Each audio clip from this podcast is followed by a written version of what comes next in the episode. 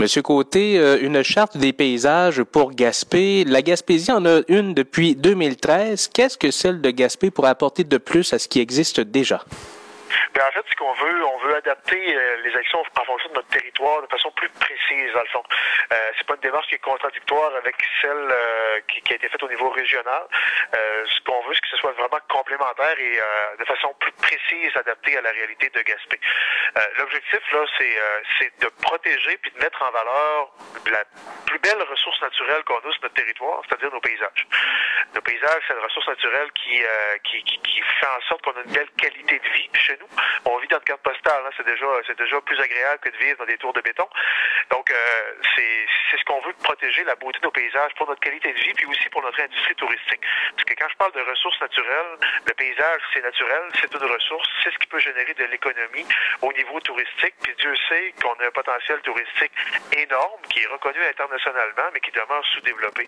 Donc si on veut euh, miser sur le développement touristique dans notre dans notre ville et dans notre région, bien, il faut protéger et mettre en valeur nos plus beaux paysages. C'est dans ce contexte-là qu'on arrive avec un projet de charte des paysages qui va être élaboré avec la population. Hmm.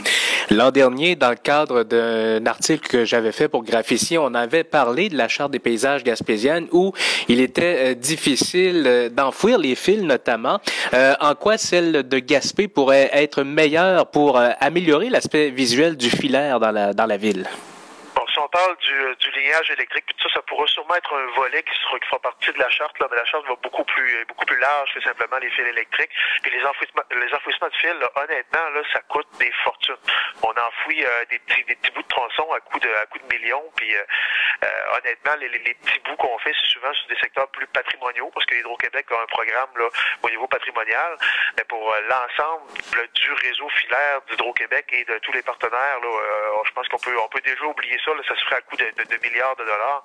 Et euh, c'est pas nécessairement là-dessus qu'on va miser. Par contre, un volet qui pourrait faire partie de la charte des paysages, c'est par exemple, avant d'implanter des lignes électriques à un endroit X ou Y, on va regarder là où il y a un impact le moins grand sur euh, sur l'apparence et sur la beauté des paysages. Ça, c'est des, des, lignes qui pourraient en faire partie. Mais ce qu'on veut surtout faire, c'est euh, d'abord, on va aller, on sonde les partenaires à ce niveau-là, c'est-à-dire le milieu des affaires, le milieu du tourisme et tout ça, euh, pour avoir leur, leur leur orientation là-dessus. Ça, c'est la première étape. La deuxième étape, c'est qu'on va sonder la population via un concours de photos. Donc, ce qu'on va demander aux gens, c'est photographiez-nous, c'est quoi un beau paysage significatif pour vous dans votre village. Puis là, on veut vraiment faire le tour de tous les villages de notre grande ville pour que les gens nous disent c'est quoi la plus, ce qu'ils retiennent de plus beau dans leur paysage. Est-ce que c'est vraiment du paysage naturel? Est-ce qu'on va voir davantage la mer, les plans d'eau? Est-ce que ce sera davantage les montagnes?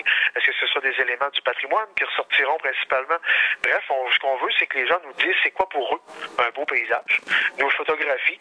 Puis là-dessus, on va en même temps, on va tirer, nous autres, on va regarder ça de façon très globale, puis on va tirer, euh, on va retenir ce que les gens euh, voient le plus comme faisant partie d'un beau paysage, c'est là-dessus qu'on va qu'on va tabler. Et évidemment, si les gens veulent nous montrer euh, ce qui n'est pas un beau paysage, ils pourront le faire. C'est sûr que notre, notre intention, c'est pas de focuser là-dessus.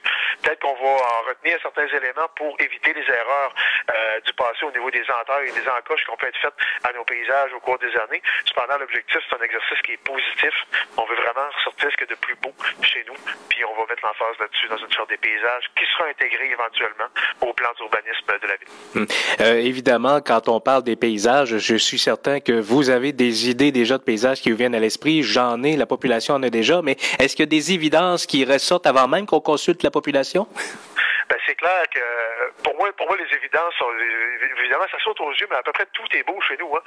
Euh, quand, on regarde les montagnes, qu'on regarde la forêt, qu'on regarde la mer, qu'on regarde euh, qu'on regarde nos havres de pêche, qu'on regarde euh, les plus beaux éléments du patrimoine qu'on a, nos phares, euh, tous nos immeubles historiques, ça fait partie de notre paysage. C'est clair que c'est des éléments qui, je suis persuadé que ça va ressortir.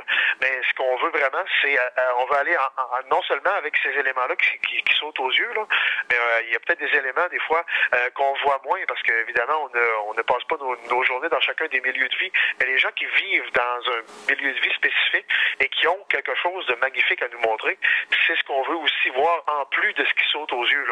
Donc c'est dans ce contexte-là qu'on veut vraiment faire un exercice global, exercice intéressant aussi euh, pour la population.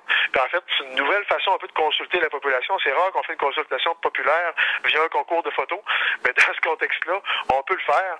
Ça fait un changement des, euh, des assemblées de consultation façon traditionnelle où les gens se réunissent autour d'une table et en, en levant la main pour parler à tour de rôle. C'est vraiment une nouvelle façon de consulter. Puis on, intègre ça euh, dans cette démarche-là de, de, de charte des paysages. On verra bien qu'est-ce que ça nous donnera. Nous, ce qu'on souhaite vraiment, c'est qu'ultimement, on va, on va vouloir davantage protéger, accorder une attention plus précise et plus sérieuse à, la beauté de nos paysages lorsque puis vient le temps de faire des exercices d'aménagement du territoire. Par exemple, pour des, euh, des questions de remblai ou de déblai, souvent, c'est là où on voit des coches apparaître dans nos flancs de, coteaux, dans nos flancs de montagne. On va être plus vigilant là-dessus avant de, avant de permettre de raser un flanc de coteau puis de se ramasser avec euh, euh, une apparence de roche là, dans le paysage au lieu d'avoir une apparence naturelle verte et, et garnie d'arbres. Et on va, on va être plus vigilant probablement à l'avenir là-dessus. Ce genre d'exercice qu'on veut faire de façon progressive, on veut que la population soit intégrée dans, dans cet exercice-là, évidemment. OK. Mais je reviens sur la charte gaspésienne. On a l'impression que c'est pas passé grand-chose. Euh, Qu'est-ce qui va se passer avec celle de Gaspé? Est-ce qu'il va y avoir des gestes concrets ou euh, ce sont des vœux des qu'on qu'on souhaite réaliser puis que finalement, au bout du compte, il se passera rien? Souvent, c'est des grands documents d'orientation. Hein. Puis les documents d'orientation, c'est rare qu'on voit les effets concrets euh, du jour au lendemain. Souvent, c'est des effets qui vont être à long terme. Euh, dans ce cas-là, honnêtement, c'est possible que la Charte des paysages, on verra aussi quels sont de cloche va nous donner la population, c'est possible que ça se traduise en réglementation concrète euh, au niveau de la réglementation d'urbanisme. C'est possible. On n'est pas encore rendu là. On va, ça va dépendre vraiment de qu'est-ce que les citoyens vont nous dire, vont nous rapporter aussi via les, euh, via les photos, via les commentaires qu'ils pourront nous adresser. Et on verra à ce moment-là si ça va être important d'avoir une réglementation plus restrictive ou plus euh, pour mieux encadrer le développement et l'aménagement du territoire. Donc, c'est possible que ça se, transmette, ça se transpose en action concrète à court terme, comme c'est possible que ce soit un long shot aussi, puis qu'on ressente des effets de cette mesure-là dans 25, dans 30, dans 50 ou dans 100 ans. Hein, euh, quand on travaille sur les paysages, qu'on travaille sur l'environnement pour l'aménagement du territoire, c'est rare que les effets sont du jour au lendemain. Souvent, c'est des long shots.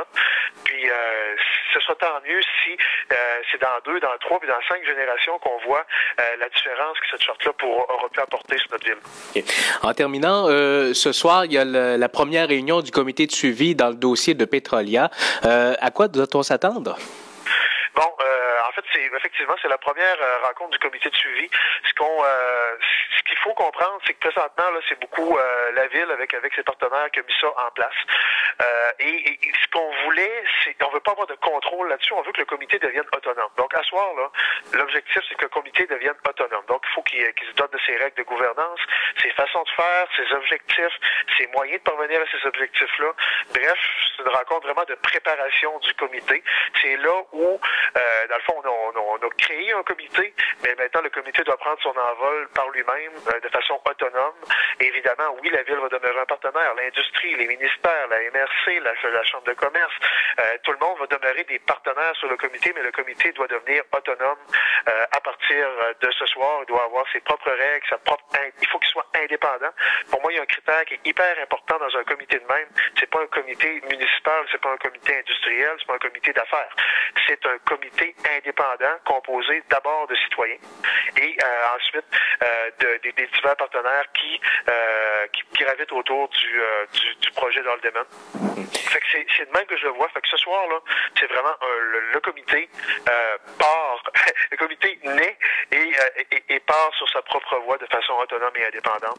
Moi, c'est de même que je vois la première rencontre. Évidemment, c'est possible qu'on entre dans le détail du, du projet d'Aldeman. C'est possible, mais je pense que le premier objectif, c'est de définir à quoi sert le comité, c'est quoi ses objectifs, sa mission, puis où est-ce qu'il s'en va le comité, puis comment il va fonctionner euh, pour ses prochaines rencontres. C'est même que je vois la première rencontre. Avez-vous réussi à convaincre Ensemble pour l'avenir durable du Grand Gaspé, Mme Chartrand, de revenir à la table alors qu'elle avait dit qu'elle ne serait pas là? Euh, le siège est toujours disponible pour euh, pour les pour un représentant du comité Ensemble pour l'avenir durable, ça c'est clair.